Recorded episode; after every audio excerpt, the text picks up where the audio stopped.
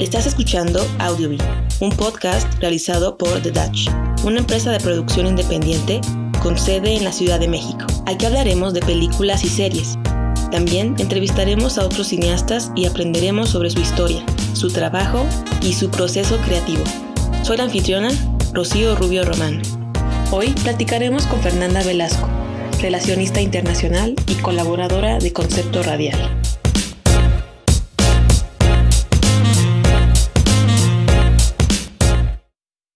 La serie que vamos a platicar a continuación, la que vamos a platicar a continuación, se llama The Vanishing at the Cecil Hotel. Es una serie de cuatro capítulos, cerca de una hora cada capítulo. Spoiler alert, si no han visto la serie, por favor, absténganse de escuchar el podcast y más adelante cuando ya lo puedan ver completa, ya pueden escuchar este podcast. Estoy viendo aquí la página de IMDb y me sorprende que tenga una calificación tan baja. Tiene 5.9 de calificación. Si es sobre el último capítulo, igual y si se la concedo. Y pues vamos a hablar sobre esta serie que se acaba de estrenar en Netflix. De hecho, se estrenó, me parece que en el aniversario de lo que ocurrió. Fue en el 2013, enero, febrero 2013. Y pues de eso hablaremos a continuación. Maf, tus primeras observaciones.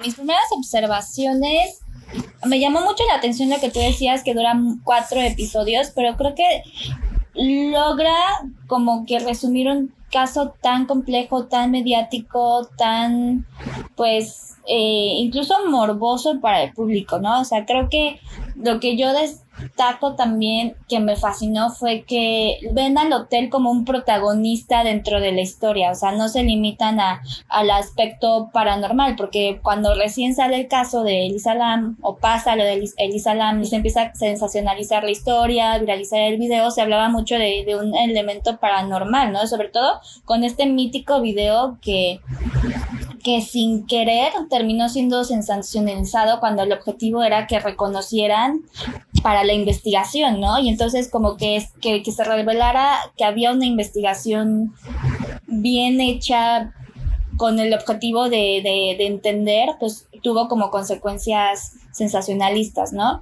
Eso me gustó bastante. Creo que lo resume bastante bien en esos cuatro episodios, el protagonismo de que merece el hotel por sí solo, sabiendo porque, pues bueno, entendiendo que también se hablaba de que este es con este hotel o con la historia de este hotel en el pasado, no solo de lo de Lisalam, se planteaba que era como el hotel donde se reunían asesinos o donde ocurrían este o que atraían este tipo de energías o, acciones violentas y negativas como el famoso merodeador nocturno.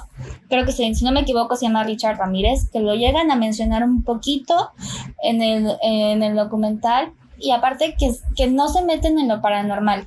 O sea, definitivamente creo que es un documental que está hecho para darle el respeto que Elisa Lam merecía desde el principio. Murió en trágicas eh, circunstancias haciendo un viaje de, de, turista, recién se vuelve mayor de edad, que quiere conocer el mundo, merece un respeto hacia toda pues, la tragedia que fue, fue su muerte. Y otra cosa que me, también me llamó mucho la atención es que se entrevistó también a la gente que formó parte de los famosos youtubers y los famosos blogueros. Le dedican, creo, si no me equivoco, el segundo episodio. Llamémosles de autodenominados ciberdetectives, ¿no?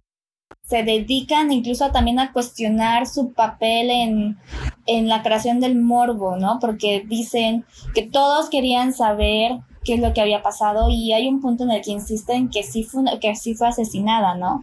Entonces, esa, esa parte de también cuestionar a todos los involucrados de una manera no juiciosa, pero sino de como hacerles ver que, oye, hay una cuestión seria en esta investigación y los youtubers pues estaban entorpeciendo de alguna manera y creando todavía más este mito de las teorías de conspiración, de que un asesino, de que un fantasma, o sea, se tiene también que destacar que Netflix está haciendo un esfuerzo muy grande de agregar mucho contenido en este tema del crimen. Yo ahorita que comentabas que, es cierto que hay una relevancia importante en las redes sociales que están teniendo con, con estos hechos que son, por supuesto, situaciones muy complicadas que se tienen que tomar con la seriedad que se merece. Pero ahorita estaba pensando en otra serie que también salió en Netflix que se llama Nunca mates a un gato, que muy contrario de este caso fue un asesino serial que empezó torturando gatos y matándolos y compartía esos videos en, en internet y los únicos que le pusieron atención,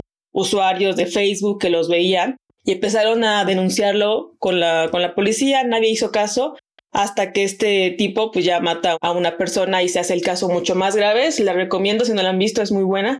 Entonces sí hay como un cierto un cierto debate, ¿no? En el tema de, de, que el papel de las redes sociales sí puede jugar, puede aportar muchísimo. En este caso, ellos fueron incluso muchos de ellos interrogados por la, por la policía, ¿no? O sea, todo lo que sabían. Pues sí, como tú dices, Netflix intentó vender esta serie. Al principio yo tengo que admitir que no vi absolutamente nada, no conocía el caso, ni siquiera vi el tráiler antes de iniciar la serie. Entonces, el primer capítulo también te lo plantea, te lo venden un poquito como que algo está pasando, hay una maldición en este hotel, porque pasan tantas cosas ya llegas a la conclusión de que, pues efectivamente, Elisa Lam tenía un problema fuerte de bipolaridad, un desorden bastante complicado que al momento de, de iniciar este viaje sola, dejó de tomar sus medicamentos y pues llegó a ese trágico final. Es un dilema, ¿no? Las redes sociales, ¿qué tanto ayudan, qué tanto no?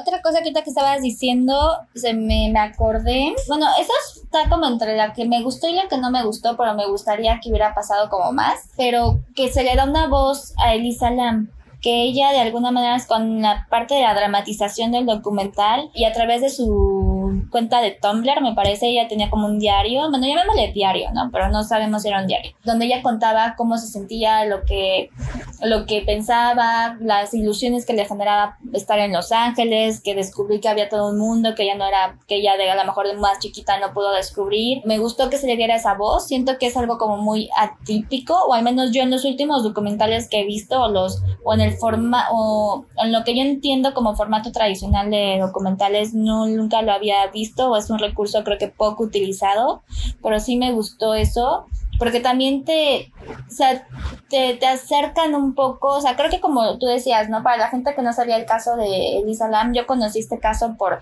por Dross, me considero un tanto fan de, de Dross, pero hay, este, yo conocí este caso y luego pues de ahí me empecé a, a, investigar y, y de nuevo fue como en la cuestión de lo paranormal, pero siempre se trató el caso de Elisa Lam como un hecho sin explicación. Pero obviamente, volviendo a lo mismo, pues el morbo, el sensacionalismo. Se puso de moda ya estar haciendo esta cuestión de, del YouTube como una plataforma de, de videoblogs. Fueron, se fue como distorsionando el aspecto paranormal. Pero sí me gustó mucho que se le diera una voz a, a, a Elisa Lam dentro de... Creo que solo ocurre en el primer capítulo y casi para el cierre. Me hubiera gustado que a lo mejor utilizaran ese recurso a lo largo de los cuatro capítulos y de una manera como más extensa y algo que sí me enterneció muchísimo, esta gente, estos videos para sus canales de YouTube, sintieron a través de este videoblog o esta cuenta de Tumblr, más bien porque no es videoblog, um, y se sintieron la cercanía con Elisa Lam, ¿no? Entonces creo que eso, eso funciona muy bien. Bueno, el documental está editado de manera excelente. A mí yo una cosa que quiero destacar es los diferentes tipos de estilos de referencias. Utilizan videos de los youtubers, utilizan nuevamente material directo de las redes sociales, ¿no? De aquellos posts que hacía, que hacía El Salam. Utilizan videos ahora sí que de antaño, ¿no? De cuando se construye el Hotel Cecil. Entonces sí es una mezcla de diferentes estilos, diferentes tipos de formatos y también hay que destacar que las entrevistas, por ejemplo, cada una de las entrevistas están hechas en pasillos de un hotel, o sea, el hotel está presente todo el tiempo, o sea, más que Elisa Lam, yo que el personaje principal es el hotel incluso.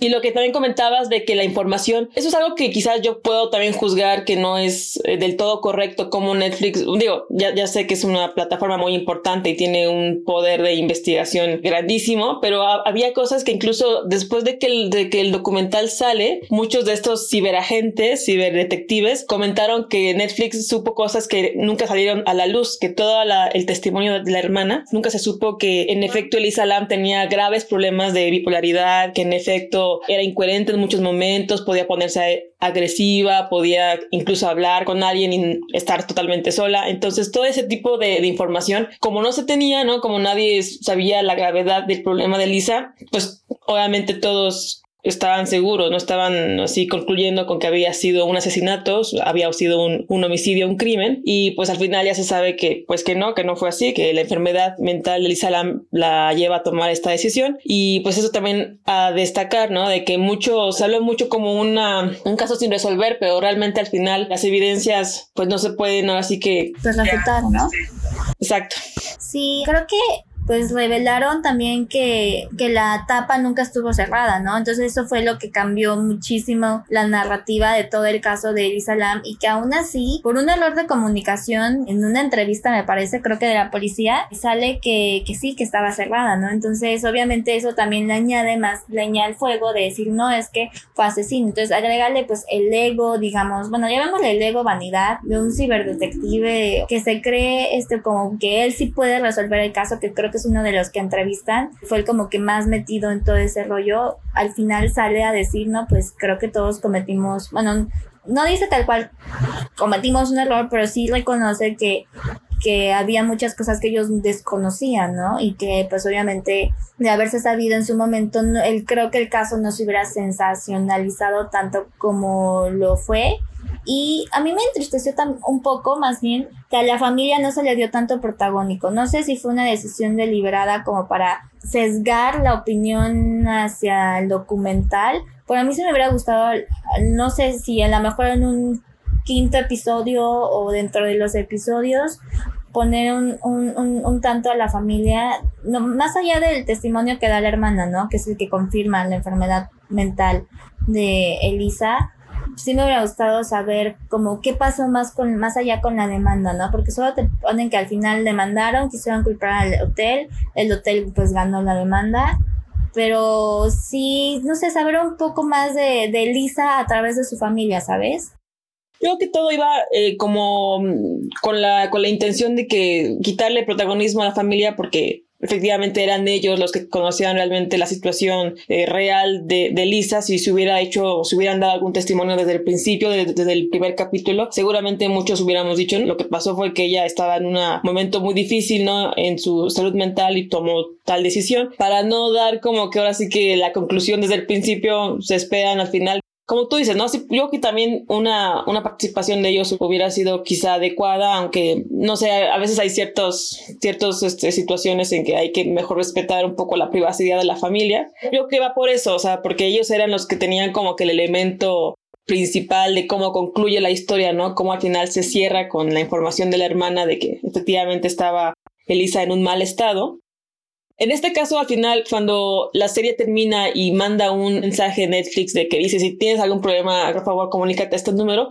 En este caso en particular me parece acertado porque efectivamente mucha gente necesita ese apoyo. Sin embargo, ese momento me recordó a otro, a otro documental que también está en Netflix, que es sobre el demonio de Denver. Y es, es, el caso de un padre que por tener una, una aventura decide matar a sus dos hijas y a su esposa embarazada. Y a mí lo que no me agradó de esa vez es que el mensaje que colocan al final, en vez de decir que también es por enfermedad mental, ¿no? Por estar desquiciado o como alguien puede hacer algo así, lo ponen como si fuera agresión intrafamiliar. Y eso no, o sea, eso no tiene nada que ver. Son dos casos totalmente diferentes, son dos situaciones muy diferentes. Y como que se me hizo un poco injusto, ¿no? Combinar la violencia intrafamiliar con un caso así de este, de este señor se me hizo un poco de mal gusto, pero bueno, ese es un caso que creo que ahí falló Netflix en poner ese mensajito al final, pero en este, en este documental pues no es el caso, ¿no? ¿Tú lo viste ese documental? No, no he visto el documental, pero sí ubico el caso. Hay un youtuber que también les recomiendo muchísimo, se llama Polando. Él es un, creo que es de Paraguay o de Uruguay, que está ya, ya tiene tiempo viviendo en Estados Unidos. Creo que de todos los canales que se dedican a hablar de casos de misterio o de, o de crímenes, eh, él creo que sí trabaja de una manera distinta. Creo que sus videos no duran más de veintitantos minutos, hay unos muy muy cortos. Y yo el primero que vi de este youtuber fue precisamente el del demonio, el de este, el asesino de Denver o el demonio de Denver. Chris Watts se llama, me parece, el señor. Creo que sí, creo que sí, me acuerdo de que, que es Watts, no estaba segura de su primer nombre. Pero lo que me llamó mucho la atención del caso es que gracias a la amiga es que logran empezar a, investigar, porque si ella no interviene cuando, o sea, si ella no se da cuenta que algo le pasa, bueno, la vecina amiga no se da cuenta que eh, empieza, ella no empieza a notar que ella ya no está en la casa, que no está llegando, que algo está muy extraño con este señor, la investigación no procedería, ¿no? Entonces, creo que ahí el mérito es hacia, hacia la vecina, que, que gracias a ella logra obtener justicia, ¿no? Justicia para ella y para sus sus tres hijos, porque ella estaba embarazada, pues.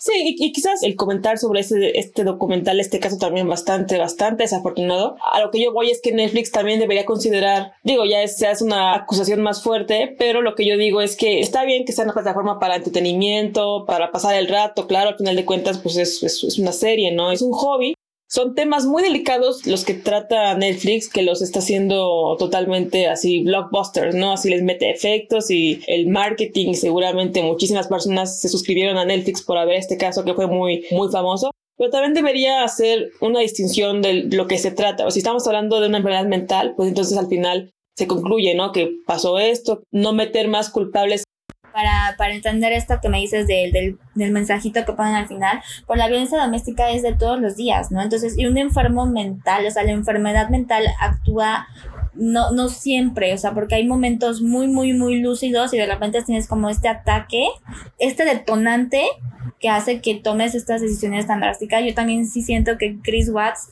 viendo no el documental, sino conociendo un poco el caso y viendo otros videos sobre el caso, creo que sí era una cuestión mental, porque, o sea, no te explicas tan sencillo que es agarrar y pedirle un divorcio y seguir con tu vida, matar a tu familia hacer este tipo de crímenes ya son casos contados, entonces no podemos mezclar, ¿no? De que sí, si no te atiendes una, un trastorno de este tipo, sí puedes concluir en, algo trágico, sí, pero son casos contados y creo que no, no está bien como revolver. En este caso se trató del trastorno del Isalam que la, que la lleva a la muerte. En este caso, pues sí está acorde el mensaje que da Netflix al final. Y eso que dices me lleva también a, dentro de lo que yo destaco mucho del documental, es la, la investigación que hay detrás, ¿no? Porque vuelvo a lo mismo, o sea, ningún youtuber, obviamente por falta de acceso a la información, entendemos que es una investigación policíaca y siempre esas, esa, esa información es confidencial, al menos por mucho tiempo antes de que ya empiecen a, a sacar más datos de lo que ocurrió. Porque yo no sabía que esta Elisa Lam contó y que se sensacionalizó el caso. Em, tenía un videoblog en Tumblr, ¿no? Entonces también eso ayudó mucho, yo creo que a la investigación, más allá del documental, sino a la investigación, a entender a qué tipo de personas estaban buscando, ¿no? Otra cosa que a mí me llamó la atención ya, pero sobre el caso de Elisa Lam, es que solo de ella encontraron un video, que fue el famoso video del elevador no hay más videos de ella moviéndose por el hotel que este único video. Y a mí, eh, con todo el respeto, me dio un tanto de risa. Eh, no, no el caso, sino cómo los youtubers empezaron a partir de ese video, querían resolver todo un caso tan complejo que uno dice que está manipulado el video y a todos empiezan a decir que están manipulados. Yo dije, no, a ver, y esa parte es la que a mí, dentro de, fue la eh, dentro de lo que te podría generar un documental o ver una serie, me enojó bastante, es de que ellos no se estaban dando cuenta que por andar de vanidosos y pretenciosos con sus canales de YouTube, porque el documental lo menciona, dice que en ese entonces el concepto de un video viralizado y de los youtubers no era tan wow como lo es ahorita. O sea, apenas estaba comenzando la gente a empezar a hacer estos videitos, a explorar YouTube como una plataforma para ellos, para crear contenido. Sin darse cuenta, ellos fueron lo que, que sensacionalizan el caso, que le quitan como la seriedad al caso. Y eso sí, aparte a mí, a mí me dio muchísimo coraje. Además de que culpan a este artista cómo le arruinan la vida, ¿no? De, de decir solo porque él estuvo en el Hotel Cecil al mismo tiempo que estuvo Elisa Lam, no, ni, siquiera fue al mismo tiempo, fue un año antes en el que eh, él se ah, hospeda y presenta la evidencia de que ya cuando pasó el, crimen, él estaba en México, él estaba con una disquera, estaba trabajando aquí, presenta toda la evidencia que dice, yo ni siquiera estaba en el, el mismo año en el que ella se hospeda y aún así lo culpan. Perdóname, yo pensé que estaba al mismo tiempo, error mío. Este, pero sí, bueno, volviendo a que sí, sí, me da un montón de coraje porque tú dices, no, y, y es, vuelvo a lo mismo del ensañamiento de, del youtuber, de la mentalidad del youtuber o de los youtubers involucrados, decir, es que lo asesinó, es que lo asesinó, es que lo asesinó. Y pues le arruinaron la vida, ¿no? Entonces a mí sí me entristeció un poco de cómo hay como una cuestión de una apología de decir, bueno, porque creo que lo, tanto el web sleuth y eh, el youtuber que entrevistan hacen una apología de decir, creo que también mis actos llevaron a que este caso no se tomara como lo serio que fue y pues también la gente sacó provecho de eso, ¿no? Pero nunca se hace como una apología directa al pobre mórbido que pues le arruinan la vida, o por lo menos por unos tres años, la difamación no se te va tan fácil, o sea, no creo que no lo superas tan fácil y sobre todo que él se entendía que disfrutaba lo que hacía, ¿no? Dentro de todo, él sí se consideraba un artista en ese concepto que él traía muy a la Marilyn Manson, porque fue más que nada prejuicio lo que él sufrió. Porque no, o sea, o sea, todo lo que ocasionó un video que fue subido a la red con la intención de que la gente ayudara al caso, terminó como perjudicando.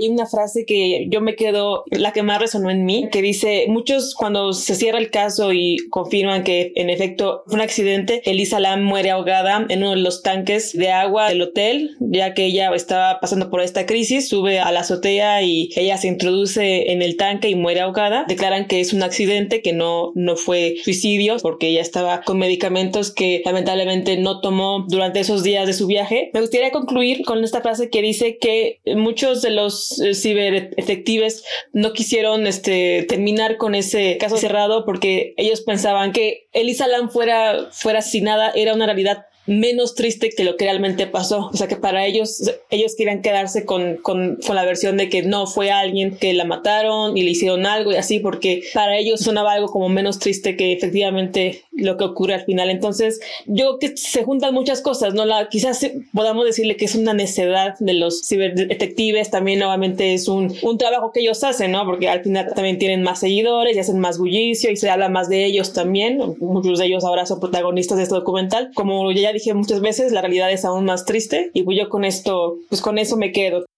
Lo concluyo retomando el tema de como la persecución mediática, ¿no? O sea, de que creo que al final de cuentas sí, sí es importante hacer ver o entender también nosotros que las redes sociales tienen un impacto más allá de solo yo publico cómo me siento, no sé, en Facebook, en Instagram, ¿no? En Tumblr incluso.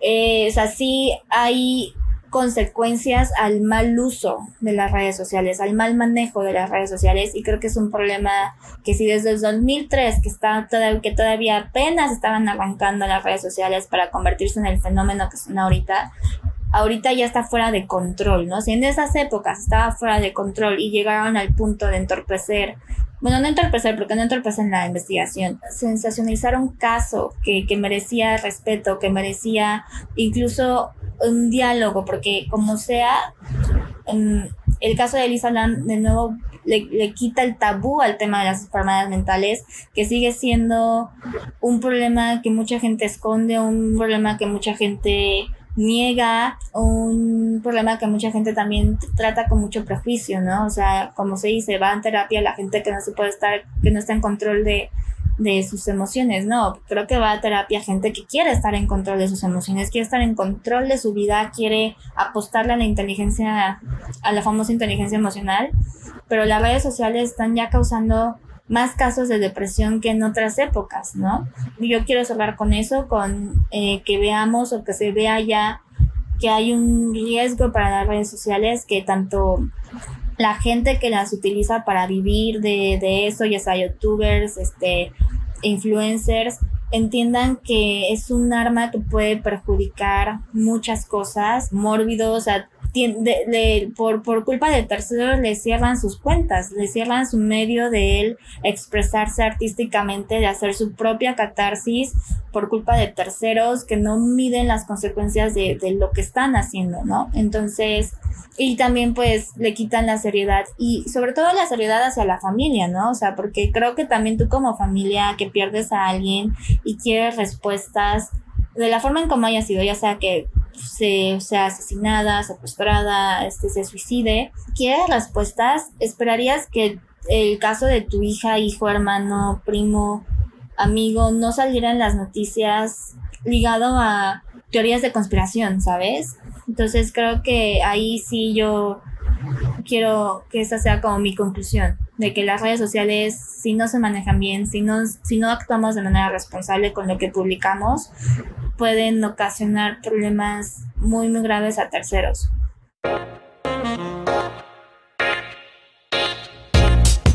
Gracias por escuchar AudioBeat, un podcast hecho por The Dutch y producido en la Ciudad de México. Soy la anfitriona Rocío Rubio Román. Para comunicarse con nosotros, puedes enviarnos un correo electrónico a audiobin.com